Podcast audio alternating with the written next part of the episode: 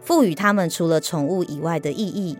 这次我们以人才培育为核心，帮助专业人士认识幸福犬，学习和幸福犬合作，为个案服务延伸出更多的可能性，让他们知道如何发挥狗狗的长处和个性，设计出适合狗狗和个案一起探索的游戏，增加双向互动。我们邀请医师、咨商师、特教老师等各领域专业人士与教育者。探索幸福犬与助人领域结合的可能性，号召喜欢狗、喜欢人的你和幸福犬一起帮助生命。欢迎加入幸福犬人才培育计划，详情请见单集简介。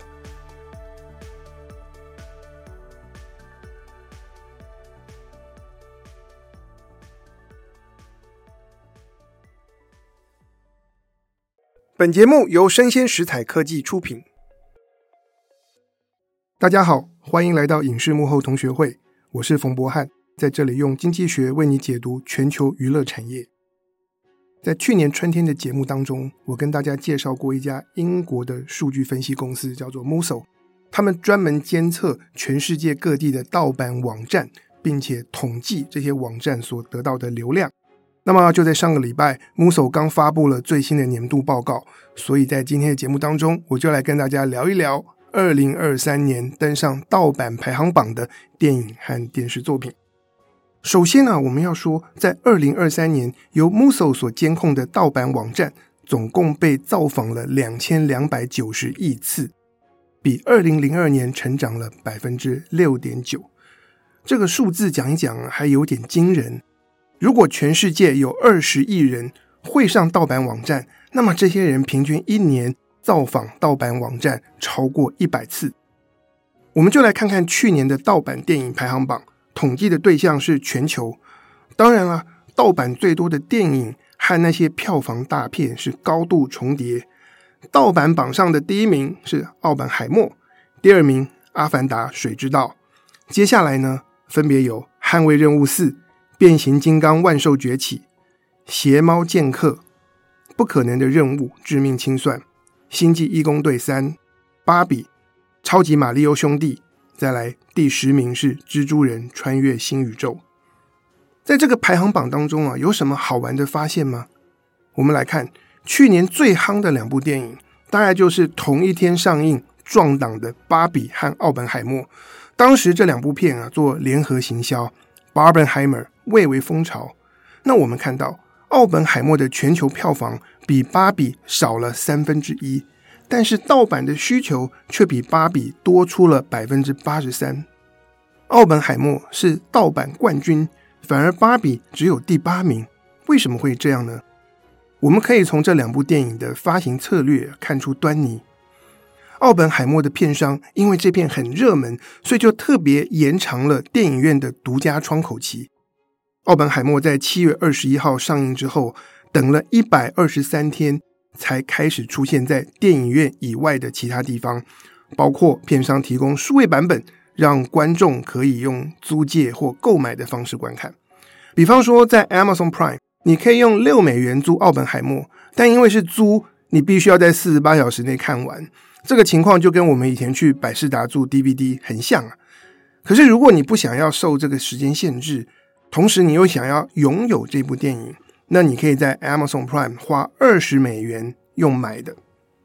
那至于大家熟悉的串流平台呢？以美国市场来说，一直要等到今年二月，也就是上个礼拜才上串流平台，而且他们上的平台是 Peacock，订阅的人数并不是那么多。所以呢，对于不想进电影院的观众来说，他们要看《奥本海默》并不方便。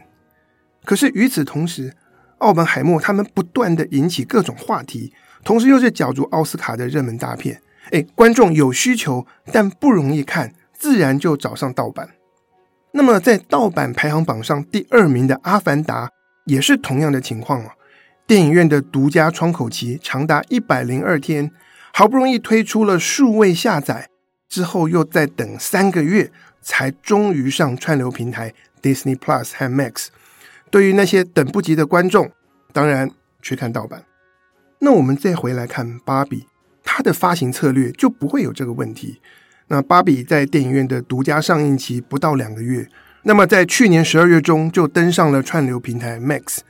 Max 在美国的订阅人数还不少，而且对美国人来说，等于是我整个圣诞节到新年的假期也都可以在家用串流平台看芭比。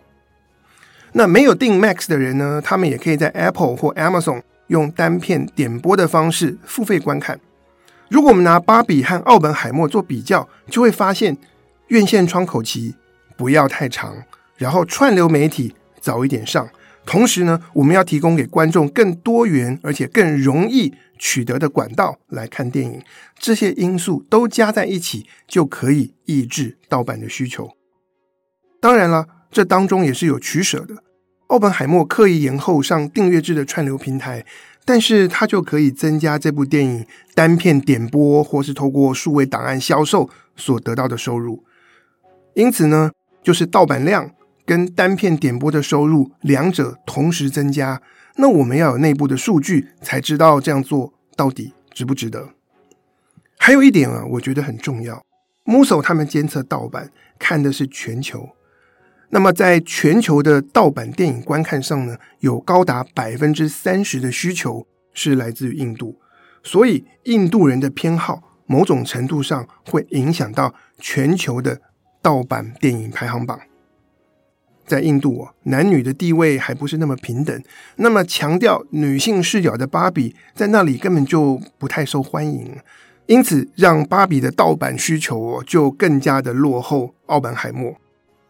好，回归正题，我们刚才看到院线窗口期太长会助长盗版，但是窗口期太短也不行啊。像去年史瑞克的衍生电影。鞋猫剑客，也就是穿着鞋子的猫啊，它因为好评和口碑而爆红。可是呢，这部电影在电影院独家上映只有十六天呢，然后很快就推出了数位版本。在去年的节目当中，我有跟大家解释过原理啊。当一部电影开始做数位发行，往往高画质的档案就会流出去，盗版就开始出现。那么，邪猫剑客这么早就做数位发行，造成盗版很早就出现。有些人可能他原本会进电影院看这部片，但他还来不及看就有盗版，这就可以解释为什么邪猫剑客的全球票房只有一般般，但盗版排行却名列前茅。接下来还有一个重要因素会影响盗版需求。去年盗版排行榜上的第三名是《捍卫任务四》。这一片呢，到目前为止只有上 Starz 这一家串流平台。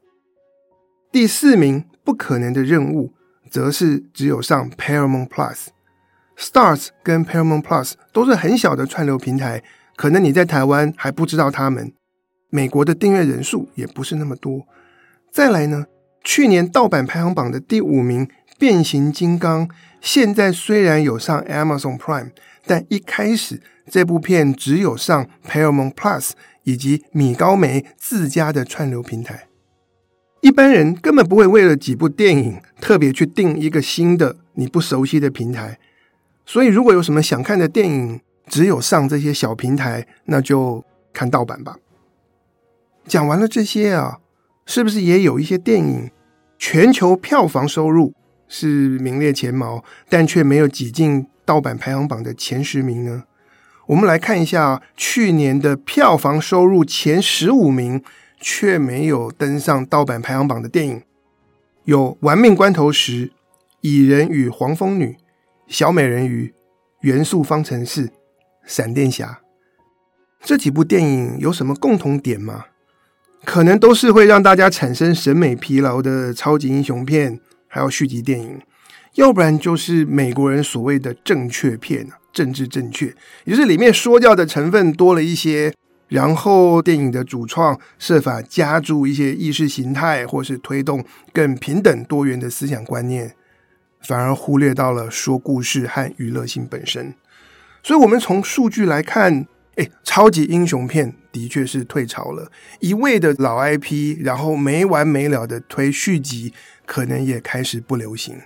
然后说教的东西，大家不爱看。盗版的行为，我觉得是很诚实的。讲完了盗版电影，我们就也来看看盗版影集吧。根据 Muso 的排行榜，去年盗版影集的第一名是《最后生还者》，第十名是《末日地堡》。除此之外呢，二三四五六七八九名这八部影集全部都是日本动画。那包括了《咒术回战》《海盗战记》，我想成为影之强者，我的英雄学院。整体来说，如果我们统计全球电视节目的盗版观看流量，这当中日本动画就占了百分之二十六点五。那一般的影集、综艺、电视、电影加在一起是百分之六十三。那在这当中，我们就可以看到日本动画的强大全球影响力。但是日本的威力啊，并不是只出现在动画，还有漫画。所以，我们再回来看。Muso 的产业报告，它里面提出了一个非常特别的趋势。长期以来啊，各种出版品的盗版需求一直是输给电影和音乐。你可以想想看，我们大家要去盗版网站上面读书吗？但是呢，出版品的盗版流量啊，在过去几年异军突起，扶摇直上，然后从二零二零年开始就超越了盗版电影。这背后推动的力量就是日本漫画。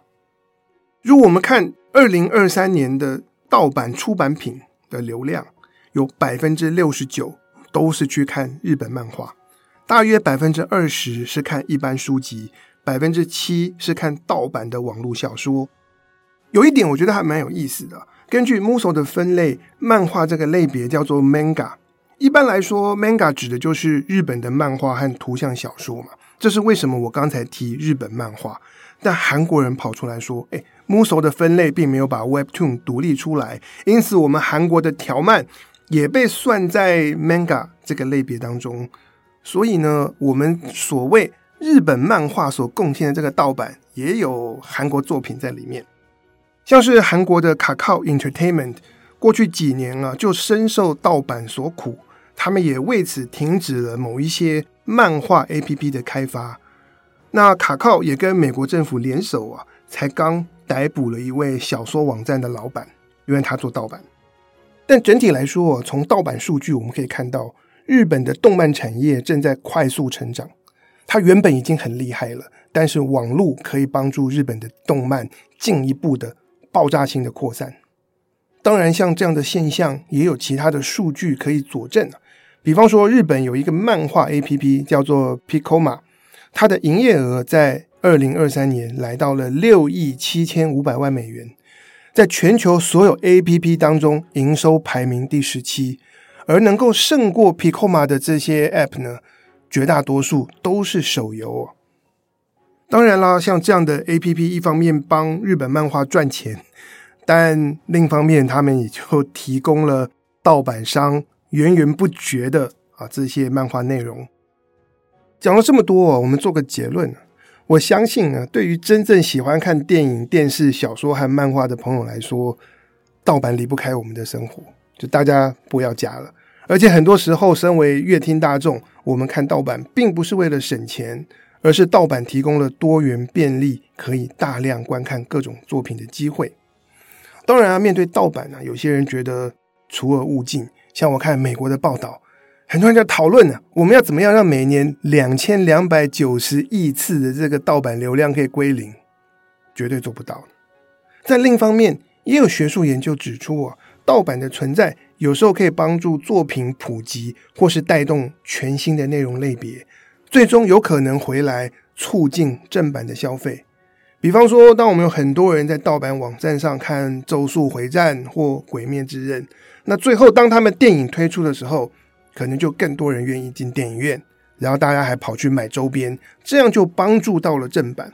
我这样讲，并不是说盗版是好的，而是盗版跟正版之间存在着复杂的竞合关系，它涉及到了商业的利益，同时也是重要的法律课题。我们今天不打算多说，但全球观众对于盗版内容的消费，无论如何就像一面镜子。可以带我们从另外一个角度来观察内容的消费趋势。以上就是我们今天的内容，希望你喜欢，请大家追踪分享，并且给我五颗星。我是冯博翰，影视幕后同学会，我们下次见，拜拜。